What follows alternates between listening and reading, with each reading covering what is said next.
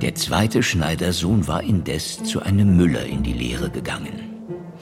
Als er seine Jahre herum hatte, sprach der Meister, Weil du dich so wohl gehalten hast, so schenke ich dir einen Esel von einer besonderen Art. Wenn du ihn auf ein Tuch stellst und sprichst, Brickle Brit, so speit dir das gute Tier Goldstücke aus, hinten und vorn. Der Geselle dankte dem Meister und zog in die Welt. Es trug sich zu, dass er nun, ohne es zu wissen, in dasselbe Wirtshaus geriet, in welchem seinem Bruder das Tischchen vertauscht worden war. Arglos band er also seinen Esel im Stall an und begab sich in die Stube. Als ihm der Wirt dann nach dem Mahle die Rechnung sagte, entgegnete er ihm, Wartet einen Augenblick, Herr Wirt, ich will nur rasch gehen und Gold holen, nahm aber das Tischtuch mit. Der Wirt war neugierig und schlich ihm nach. Der Schneidersohn breitete unter dem Esel das Tuch aus, rief Brick le Brit, und augenblicklich fing das Tier an Gold zu speien von hinten und von vorne, dass es ordentlich auf die Erde herabregnete. Ei der Tausend, sagte der Wirt, so ein Geldbeutel ist nicht übel. Und nachdem sich sein Gast zum Schlafen gelegt hatte, schlich der Wirt in den Stall, führte den Münzmeister weg und band einen anderen Esel an seine Stelle. Den folgenden Morgen zog der Geselle mit seinem Esel ab und meinte, er hätte seinen Goldesel. Mittags kam er bei seinem Vater an. Was ist aus dir geworden, mein Sohn? fragte der Alte. Ein Müller, lieber Vater, antwortete er. Was hast du von deiner Wanderschaft mitgebracht? Weiter nichts als einen Esel, aber wenn ich will, so speit euch das gute Tier ein ganzes Tuch voll Goldstücke. Lasst nur alle Verwandten herbeirufen, ich mache sie alle zu reichen Leuten. Sobald sie beisammen waren, rief er Brick le Brit, aber es waren keine Goldstücke, was da herabfiel. Und es zeigte sich, dass das Tier nichts von der Kunst verstand. Da wurde ihm gewahr, dass er auch vom Wirt betrogen worden war.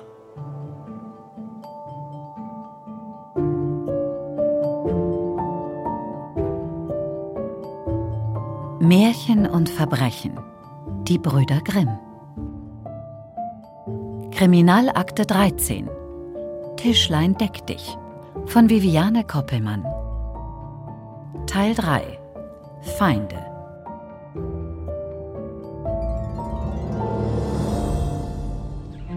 Habt ihr schon mal solch außergewöhnliches Getier gesehen, liebe Leute? Vögel aus fernen Ländern. Kanarienvögel, Wellensittiche und Echte Gewürze aus aller Welt, echter Safran aus dem fernen Indien, Vanille aus Madagaskar, Gelbwurz aus der Karibik. Wir führen wunderschöne Teppiche aus dem geheimnisvollen Orient, echte Perser aus Seide und Wolle. Kommen Sie her, gucken Sie, kriegen Sie auch alle Wusch dabei. Wunderschöne Teppiche. Die besten Uhren im ganzen Land finden Sie hier, meine Herrschaften. Ich garantiere präzises Uhrwerk und Langlebigkeit. Während wir bei Justizminister Simeon für Veit Krämer und seinen Komplizen eine Urteilsminderung auszuhandeln versuchten, für den Fall, dass der gesuchte Räuber uns den Namen seines Auftraggebers verriet, schlenderten Jenny und Marie am Nachmittag über den Messeplatz und erkundigten sich bei den Händlern über Herrn Bramsche und Herrn Strobel. Natürlich habe ich von den Ereignissen gehört. Ach, schreckliche Sache. Der arme Mann. Erst stiehlt man ihm seine Apparatur und dann stirbt er auch noch. Leider habe ich nichts gesehen.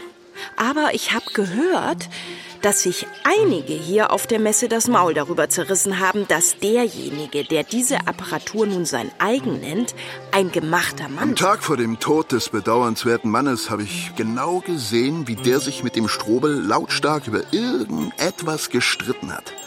Das war in dem Gasthof, wo der Bramsche gewohnt hat. Ging wohl um was aus der Vergangenheit. Strobel war unglaublich wütend und hat den Bramsche beschuldigt, ihn bestohlen zu haben. Aber so genau habe ich nicht hingehört. Denn ich war mit einem meiner Gewürzlieferanten selbst in ein Verkaufsgespräch vertieft. Aber dann ist der weg.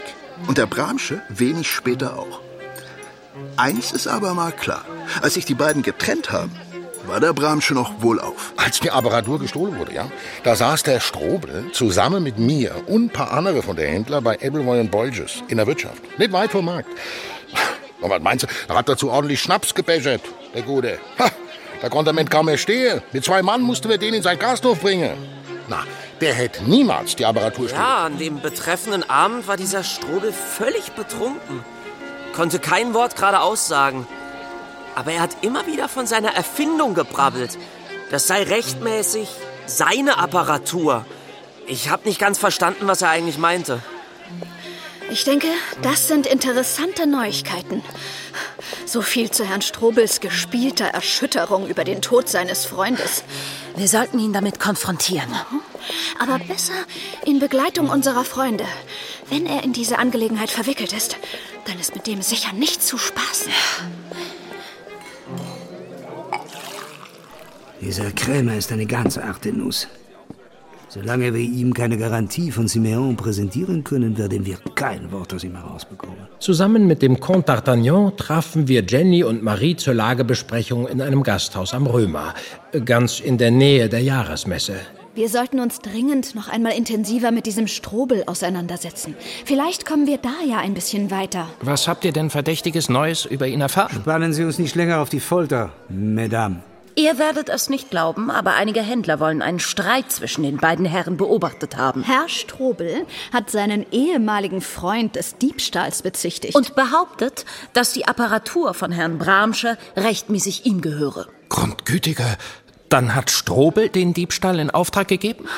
Auszuschließen ist das jedenfalls nicht. Worauf warten wir dann noch, Monsieur? Schnappen wir uns diesen feinen Herrn. Gut. Ich begleite Sie, Comte. Und was ist mit Ihnen? Wilhelm? Dr. Rai? Wir wollten uns noch mal den Tatort genauer anschauen. Darum hatte ich den Doktor gebeten. Dr. Reil, dessen medizinische Expertise wir bei diesem Fall jetzt ebenfalls hinzuziehen wollten, hatte sich schließlich dazugesellt. Was versprechen Sie sich davon? Ich glaube, dass man vom Ort der Tat Rückschlüsse auf den Hergang ziehen kann und vielleicht sogar auf den Missetäter. Und diese Hypothese würde ich gerne durch Studien in der Praxis überprüfen. Das klingt sehr spannend, Dr. Reil. Ich würde auch gerne den Leichnam des Verstorbenen begutachten. Ich begleite Sie gerne, wenn es der Aufklärung dieses abscheulichen Falles dient. Während Wilhelm und Dr. Reil zum Gasthof, in dem Leopold Bramsche umgebracht wurde, aufbrachen, eilten der Comte und ich zum Messeplatz, um dort Gottfried Strobel zur Rede zu stellen. Herr Grimm, guten Tag. Was kann ich für Sie tun? Der Messetag neigte sich bereits dem Ende zu, als wir am Stand von Herrn Strobel eintrafen. Da es der letzte Tag der Handelsmesse war, begannen die meisten Händler und Aussteller schon langsam wieder ihre Waren und Schaustücke zusammenzupacken. Monsieur, wir müssen davon ausgehen, dass Sie der Auftraggeber für den feigen Diebstahl der verschwundenen Apparatur des ermordeten Monsieur Bramsche sind. Wie kommen Sie auf solch eine absurde Idee? Wir konnten inzwischen Ihre Antlanger festnehmen und die Apparatur sicherstellen. Kaum hatte der Comte diese Worte ausgesprochen, wich dem Mann vor uns alle Farbe aus dem Gesicht und er sackte in sich zusammen. Sie haben recht. So war es. Aber, aber ich hatte einen triftigen Grund. Leopold, er war mir etwas schuldig nach all der Zeit, die wir gemeinsam an der Apparatur gearbeitet hatten. Ohne mich hätte er diese nie bauen können. Die ganze Mechanik basiert auf meinen Plänen und, und ich wollte Geld von ihm.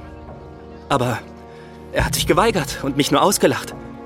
Was hätte ich denn tun sollen? Wissen Sie, wie kostspielig der Bau einer solchen Apparatur ist? Sie, Sie müssen bei jedem Rückschlag immer wieder ganz am Anfang beginnen.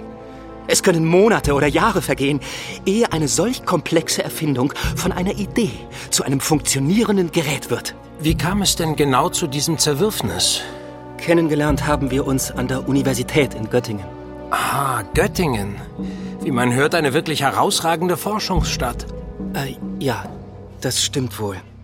Jedenfalls waren wir uns schnell einig, dass die technologische Zukunft in der Dampfmaschine liegt. Ich hatte mich schon früh mit Ideen für die Konstruktion besonders kleiner, leistungsstarker Maschinen beschäftigt und galt bald an der Universität als sowas wie ein Experte für derlei Geräte. Leopold hingegen hatte sich intensiv mit der Tuchindustrie auseinandergesetzt. Seine tragisch verstorbenen Eltern besaßen einst eine Walkmühle für die Stoffbearbeitung. Er war deshalb wie besessen davon, Maschinen für jeden einzelnen Schritt, vom Garnspinnen bis zum Tuchmachen zu entwickeln. Sein Anliegen war nicht weniger, als diesen Industriezweig von Grund auf zu revolutionieren. Und mit unseren vereinten Anstrengungen wäre uns das ja auch beinahe gelungen. Was genau ist denn so besonders an Ihrem Appareil, was Menschen mit ihren geschickten Enden nicht besser hinkriegen? Nehmen wir einen herkömmlichen Webstuhl zum Beispiel, der von Hand betrieben wird. Damit ein Mensch einen solchen Webstuhl bedienen kann, ist der in seiner Größe begrenzt, somit auch das erzeugte Tuch. Zudem ist die Qualität des Tuchs immer abhängig von der präzisen Fertigkeit ihres Machers. Mit unserer Apparatur kann nicht nur eine viel größere Menge Tuch hergestellt werden, es ist auch von besserer und gleichbleibender Qualität und in zahlreichen Größen herzustellen. Ich sage Ihnen voraus, dass die klassische Art des Tuchmachens schon bald Geschichte sein wird und in naher Zukunft Fabriken entstehen, die mit derlei Maschinen betrieben und Tuch in hoher Menge erzeugen werden. Anfänglich verlief Ihre Zusammenarbeit demnach gut? Sehr sogar. Wir verbrachten Wochen und Monate damit, unsere Pläne immer weiter zu verfeinern. Und dank der großzügigen Unterstützung durch Leopolds Tante konnten wir in dieser Zeit auch erste Vorstufen bauen. Wann änderte sich die Situation zwischen Ihnen beiden, Monsieur? Ich hatte nach einer Reihe von Fehlversuchen eine sehr leistungsstarke und verlässlich funktionierende Dampfmaschine gebaut, die unser Ansinnen, eine Apparatur von der gewünschten Größe für das Tuchweben anzutreiben, endlich erfüllte. Und dann? Leopold hat mich von heute auf morgen nicht mehr in unsere gemeinsame Werkstatt gelassen. Und da er der Besitzer der Liegenschaft war, seine Tante zahlte ja das alles, hatte ich auch keinerlei Handhabe. Er hat alle Schlösser über Nacht ausgetauscht. Sie standen also von jetzt auf gleich vor dem Nichts. So ist es. Ich war wie vor den Kopf gestoßen. Denn im guten Glauben, dass Leopold und ich Partner sind, hatte ich auf ein Patent für meine Entwicklung verzichtet. Haben Sie eine Idee, wieso Herr Bramsche sich zu diesem radikalen Schritt entschieden hatte? Ehe all das geschah, berichtete er mir, dass er einen zahlungskräftigen Mäzen kennengelernt hatte, der große Pläne mit unserer Apparatur habe. Angeblich wollte der unsere Erfindung nach Übersee bringen und dort einen neuen Typus von Handwerksbetrieb aus dem Boden stampfen, den er Fabrik getauft hatte. Ja, davon hat er mir und meinem Bruder bei unserer ersten Begegnung auch berichtet. Er war ein gemachter Mann und hat mich trotzdem ausgebotet. Sie aber wollten Ihren Anteil haben. Und deshalb kam es zum Streit zwischen Ihnen beiden. Ich hatte Leopold seit einem Jahr nicht mehr gesehen. Doch als ich die fertige Apparatur hier auf der Messe bestaunte, kam die Wut in mir hoch. Im Gegensatz zu ihm musste ich mir Geld zu sehr ungünstigen Bedingungen leihen, um meinen eigenen Prototyp bauen zu können. Dieser und alle Erlöse durch Verkäufe gehören bis auf weiteres meinen Gläubigern. Und deshalb haben Sie Ihren Anteil von Herrn Bramscher eingeklagt? So ist es. Aber Leopold ließ nicht mit sich reden. Ausgelacht hat er mich. Ich hätte nichts gegen ihn in der Hand und solle ihn in Ruhe lassen. Ich war unendlich wütend und enttäuscht. Und dann haben Sie den Plan geschmiedet, Monsieur Bramsche seine Apparatur zu stehlen. Ja, aber ich wollte sie ihm zurückgeben. Das schwöre ich. In dem Moment, wo er mich ausgezahlt hätte, wäre seine Apparatur unversehrt zurück in seinen Besitz gegangen. Aber er hat sich auch dann noch geweigert, auf Ihre Forderungen einzugehen? Ausgelacht hat er mich. Mit der Polizei gedroht hat er. Dann haben Sie ihn im Affekt ermordet. Nein! Geben Sie es zu. So war es nicht. Uns wurde von einem lautstarken Streit zwischen Ihnen beiden berichtet, kurz vor dem Tod des Opfers. Ich muss Sie im Namen des Kaisers Napoleon Bonaparte festnehmen. Aber ich bin unschuldig. Ich habe Leopold nicht getötet. Ich wollte nur den mir zustehenden Anteil. Der Mann war über die Verhaftung vor Entsetzen wie erstarrt. Doch als der Comte ihn abführen wollte, riss er sich plötzlich mit einem heftigen Ruck los, sprang über seine Kisten und floh durch das dichte Gedränge der Messe. Bleiben Sie stehen, Strobel! Seien Sie vernünftig, Herr Strobel! Sie! Sie machen einen großen Fehler! Schnell, ihm nach! Wir versuchten, ihm hinterherzurennen, doch mussten wir schon nach wenigen Metern feststellen, dass wir ihn im allgemeinen Messetrubel aus den Augen verloren hatten. Merde! Er entwischt uns! Noch eine lange Zeit suchten wir das Messeareal ab, doch Strobel blieb verschwunden. Ich werde Unterstützung von der hiesigen Gendarmerie anfordern. Wir müssen den Flüchtigen so schnell wie möglich finden. Während wir noch auf der Suche nach Strobel die Messe durchkämmten, beschäftigte sich Dr. Reil, unterstützt von Wilhelm, mit der eingehenden Untersuchung des Zimmers, in dem wir den Ermordeten aufgefunden hatten. Bramsche lag rücklings zwischen diesem kleinen Tischchen hier und dem Bett direkt unter dem Fenster. Interessant. Wie lag er da? Können Sie mir seine genaue Position beschreiben? Wie waren seine Arme und Beine angewinkelt? Und, und wie war die Lage des Kopfes? Jedes Detail könnte hilfreich sein. Seine beiden Arme lagen schlaff seitlich neben dem Oberkörper. Auch die Beine hatten keine sonderlich ungewöhnliche Position. Wäre sein Kopf nicht so schrecklich verrenkt gewesen, man hätte meinen können, Leopold Bramsche lag einfach nur entspannt auf dem Boden. Hm, Sein Genick war also gebrochen. Seine Augen waren dazu weit aufgerissen und ließen keinen Zweifel, dass der arme Mann tot war. Kampfspuren? Nichts dergleichen. Auch wurde die Tür des Unglückseligen nicht gewaltsam geöffnet. Als wir ankamen, fanden wir diese angelehnt. Demnach können wir eigentlich nur zwei mögliche Schlüsse ziehen. Entweder Leopold Bramsche kannte seinen Mörder, oder er lauerte ihm bereits in seinem Zimmer versteckt auf. Er hätte sich einfach direkt hinter der Türe verstecken können und sein Opfer von hinten packen. Äh, darf ich mal? Und ihm dann so, also knack, das Genick mit einer schnellen Drehung brechen können. So. Ja, so wäre Bramsche wirklich ein leichtes Opfer. Dass Sie keinerlei Kampfspuren gefunden haben, stützt diese Hypothese zusätzlich. Lassen Sie uns das noch einmal genau nachspielen. Sie gehen raus und ich verstecke mich hier, ja? Oh, Doktor, Vorsicht! Dieses Bodenbrett muss dringend gerichtet werden. Das ist ja lebensgefährlich. Dr. Reil war über ein loses Bodenbrett direkt in die Arme meines Bruders Wilhelm gestolpert. Nur gut, dass ich Sie habe auffangen können. In der Tat, das hätte unschön enden können. Äh, Kommen Sie, Herr Grimm. Wir haben keine weitere Zeit zu verlieren. Ich will jetzt noch den Leichnam begutachten. Haben Sie schon eine Spur, wo sich Herr Strobel befinden könnte, Comte? No, Mademoiselle Assenflug. Er ist wie vom Erdboden verschluckt. Aber er wird doch nicht einfach so seine Habseligkeiten und vor allem seine kostbare Dampfmaschine zurücklassen. Die haben wir vorsorglich schon beschlagnahmen lassen. Die städtischen Gendarmen und auch meine Spitzel sind über unsere Suche informiert. Jetzt heißt es also abwarten. Weit kommen kann Strobel ohnehin nicht. Die Stadtgrenzen sind dicht und auch sonst müsste es mit dem Teufel zugehen, wenn er uns doch noch entwischen könnte. Zumal er völlig ruiniert ist. Die Angelegenheit lässt sich nicht vertuschen. Selbst wenn er uns jetzt entfliehen könnte, hätte er bald seine Gläubiger auf den Fersen. Ach, Wilhelm, Dr. Reil. Berichtet, was haben eure Untersuchungen erbracht? Wir haben höchst interessante Neuigkeiten. Wo ist Gottfried Strobel jetzt? Wir müssen dringend mit ihm sprechen. Er ist uns entwischt. Je ne peux pas croire. Dank Ihnen, Dr. Reil, können wir jetzt den geständigen Dieb auch als Mörder überführen, nehme ich doch an. Das wird schwerlich möglich sein. Oh, das lassen Sie mal unser Problem sein, Monsieur le Docteur. Dr. Reil hat recht. Es wird unmöglich sein. Und wieso das? Weil Herr Strobel unter keinem Umstand der Mörder von Herrn Bramsche sein kann. Deshalb. Jetzt verstehe ich gar nichts mehr. Monsieur le Docteur, verraten Sie uns endlich, was Sie herausgefunden haben. Aber gerne doch.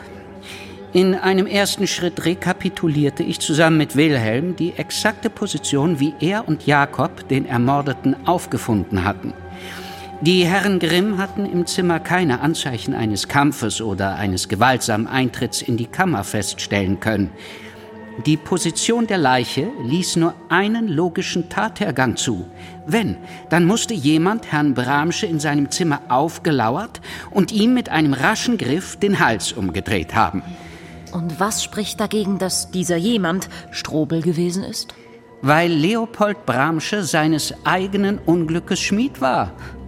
Wie das? Der Zufall wollte es, dass mir in dem Zimmer beinahe die gleiche Tücke zum Verhängnis wurde. Sie sprechen in Rätseln, Monsieur le Docteur. Ein loses Dielenbrett hat mich so zum Stolpern gebracht, dass ich in wahrscheinlich gleicher Weise wie das bedauernswerte Opfer auf die Tischkante gestürzt wäre und mich böse, vielleicht sogar tödlich verletzt hätte.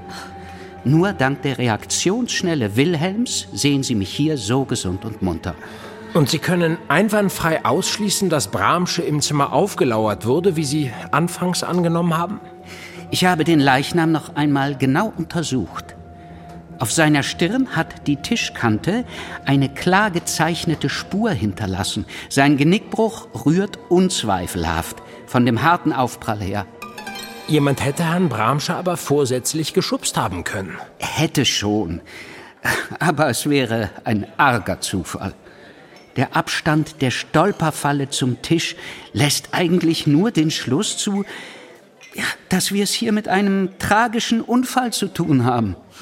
Dann ist Gottfried Strobel also am Ende nur für den Diebstahl der Apparatur verantwortlich. Es sieht ganz so aus, Mesdames et Messieurs.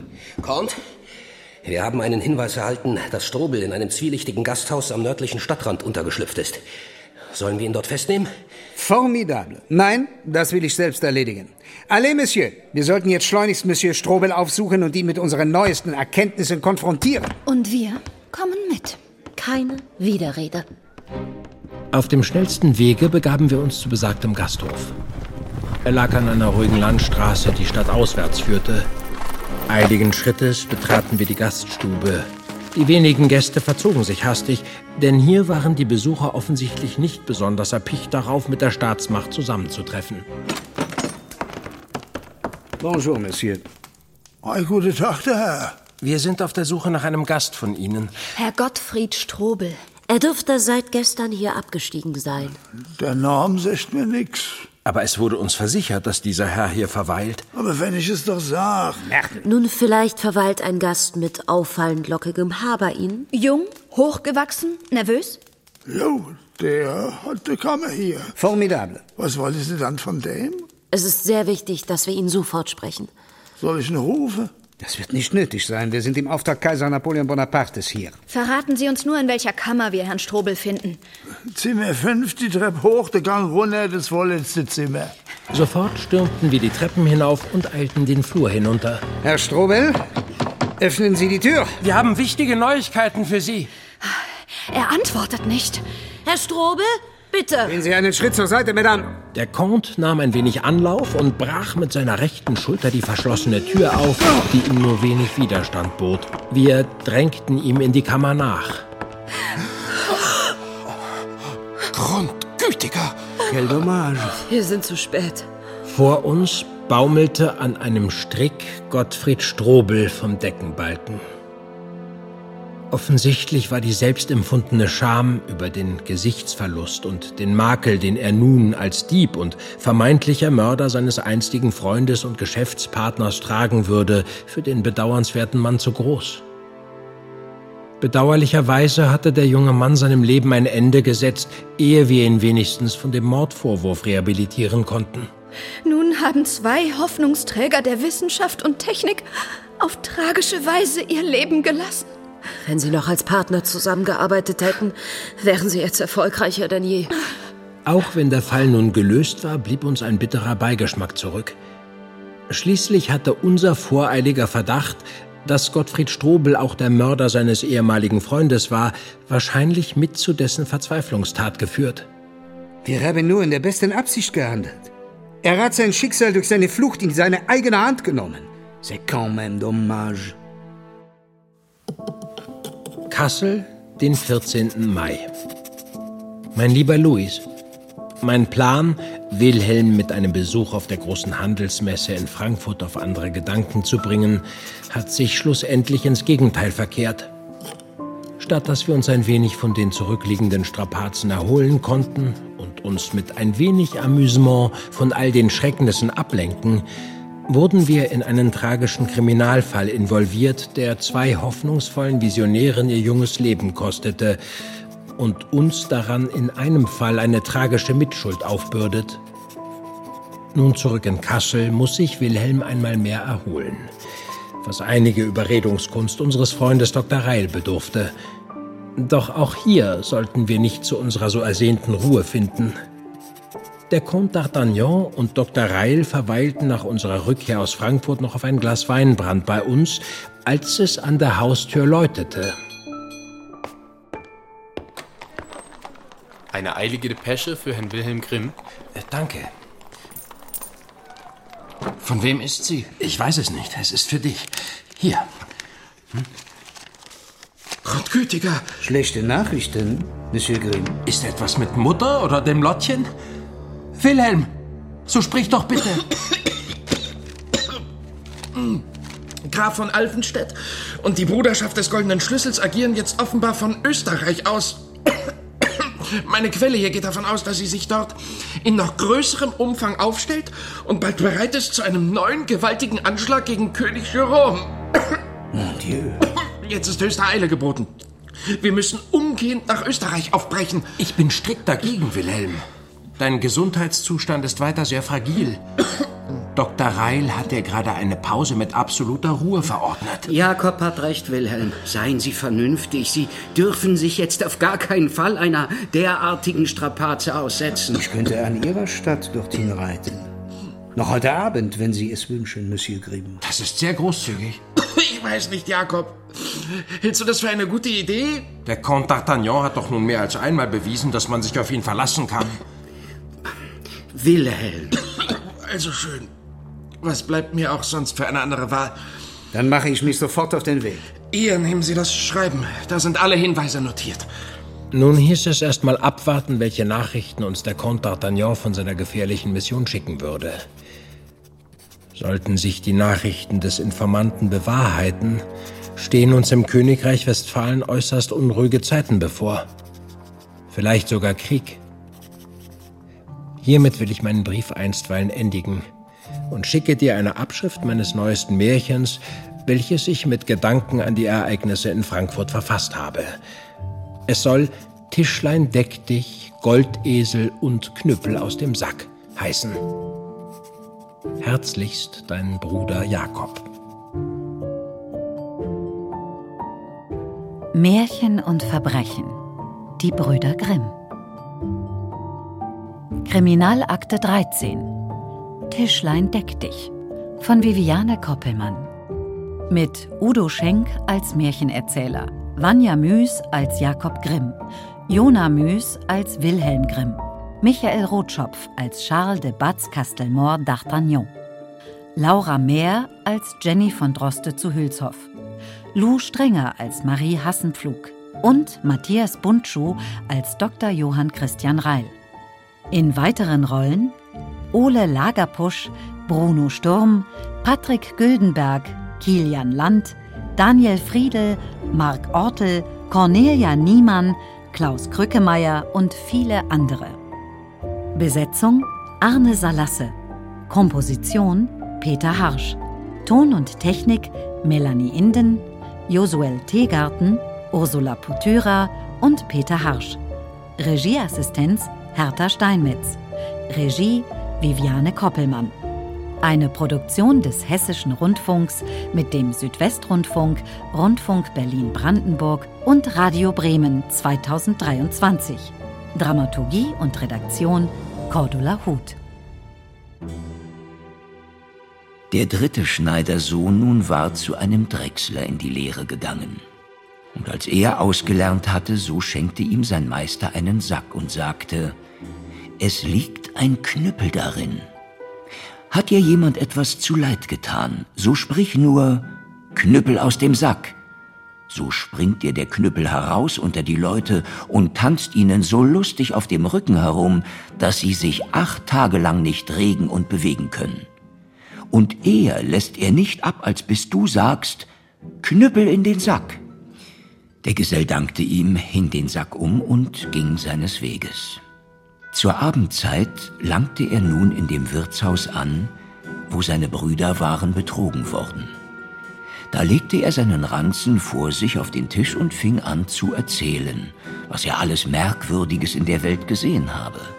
Ja, sagte er, Das ist alles nichts gegen den Schatz, den ich mir erworben habe und mit mir da in meinem Sack führe.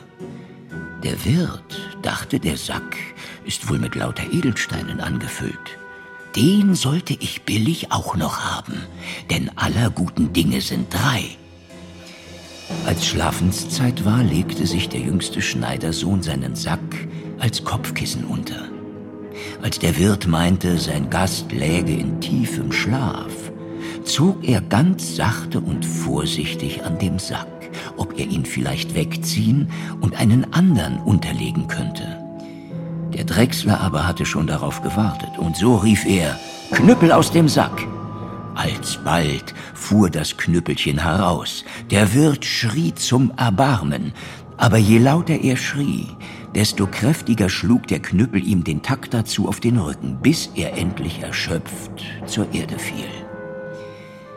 Da sprach der Drechsler, wenn du das Tischlein deck dich und den Goldesel nicht wieder herausgibst, so soll der Tanz von neuem angehen. Ach nein, rief der Wirt ganz kleinlaut, ich gebe alles gerne wieder heraus. Lasst nur den verwünschten Kobold wieder in den Sack riechen. Da sprach der Geselle, Knüppel in den Sack und ließ ihn ruhen. Der Drechsler zog am andern Morgen mit dem Tischchen Deck dich und dem Goldesel heim zu seinem Vater. Der Schneider und seine Brüder freuten sich, als sie ihn mit ihren verlorenen Gaben wiedersahen. Da ward eine Mahlzeit gehalten, und diesmal taten Tischlein und Esel ihre Wundertaten, und die ganze Verwandtschaft blieb beisammen bis in die Nacht, und waren alle lustig und vergnügt. Der Schneider konnte nun endlich Nadel und Zwirn, Elle und Bügeleisen in einem Schrank verschließen und lebte mit seinen drei Söhnen in Freude und Herrlichkeit. Du hörst ein ARD Audiothek Original. Wenn euch diese Folge gefallen hat, findet ihr noch viele weitere neue und alte Kriminalakten von Märchen und Verbrechen in der ARD Audiothek. Viel Spaß beim Hören. Hallo, ich bin Bastian Pastewka und wenn ihr mich als Hörspieldetektiv erleben wollt, der die geheimnisvollsten Geheimnisse aufklärt und den gewieftesten Geistern und Ganoven auf die Spur kommt, dann hört euch unbedingt Mia Insomnia Staffel 2 an. Alle zehn Folgen ab jetzt exklusiv in der ARD Audiothek. Da findet ihr übrigens auch Staffel 1, falls ihr die verpasst habt. Dann habt ihr halt wirklich was falsch gemacht.